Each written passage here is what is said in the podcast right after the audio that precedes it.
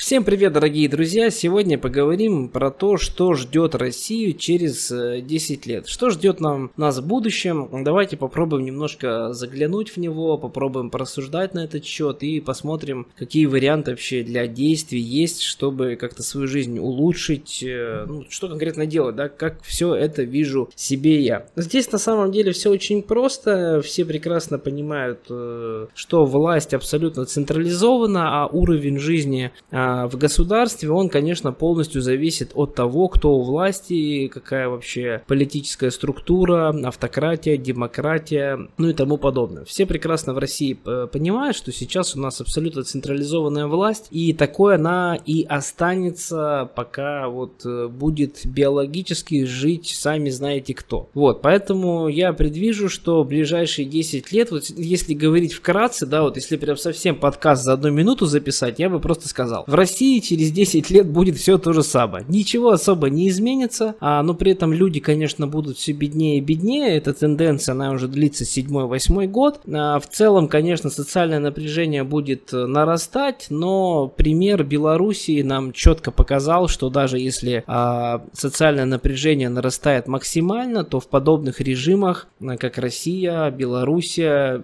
все равно все остается так, как оно есть. Я бы даже сказал, скорее хуже еще становится становится, чем оно было. Многие здесь, наверное, мне бы припомнили Майдан украинский, да, где все-таки получилось э, сделать какой-то переворот. Я ни в коем случае не призываю никого к переворотам, к революциям, я вообще против всего этого. Я считаю, что оно все как-то само по себе должно поменяться, но точно не через э, митинги там тому подобное. Вот, э, в России и в Беларуси все же Майдан невозможен, я считаю, потому что все-таки разные были политические устройства, разные силовые аппараты в России и Беларуси вот такого точно в России не получится, в Беларуси уже в принципе не получилось. Поэтому если вы находитесь на обычной работе, то есть вы являетесь там, не знаю, продавцом обычным, учителем в школе, а, врачом в поликлинике, то, к сожалению, к сожалению, вы, скорее всего, будете становиться только беднее и беднее. То есть, опять же, это не мои просто какие-то выдумки, это чисто официальная статистика, вы сами можете посмотреть. Для этого достаточно проверить уровень инфляции и э,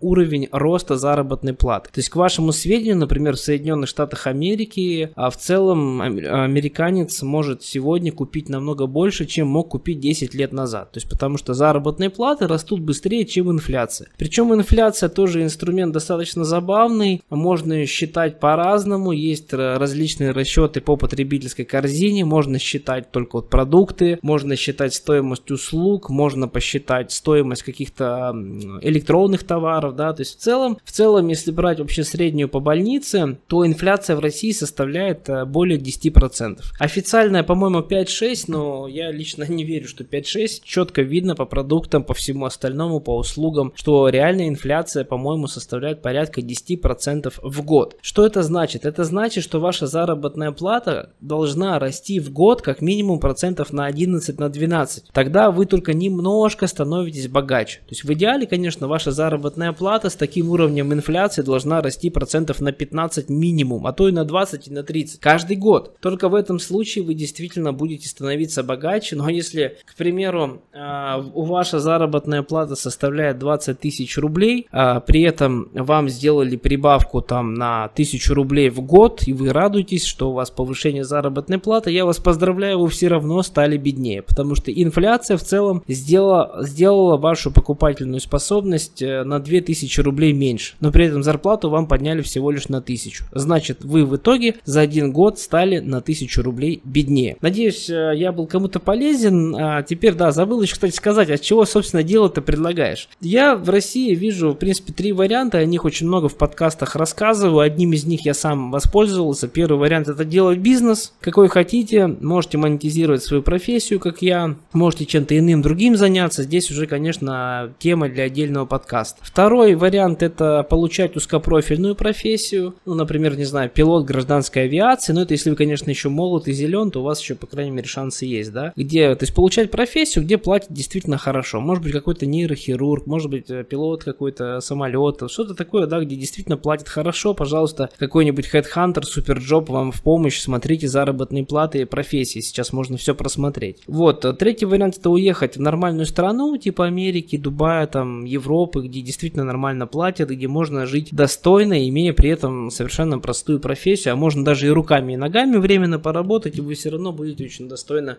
зарабатывать. Ну и четвертый вариант это просто смириться с нищетой, если вас все устраивает, может быть вам мамка, папка, дедушка, бабушка поставляли наследство. Я такие примеры знаю, да, когда у людей там от папки наследство осталось, э, там мертвая бабушка что-то оставила, там половину квартиры, э, где-то государство по социальной программе помогло, ну и как бы вроде смотришь, у человека уже куча недвижимости, в общем-то можно особо не напрягаться, можно и какую-нибудь нищую зарплату получать. Тоже как вариант, пожалуйста, пользуйтесь моими советами, но если нужна будет помощь по списанию долгов, вы знаете, где меня найти.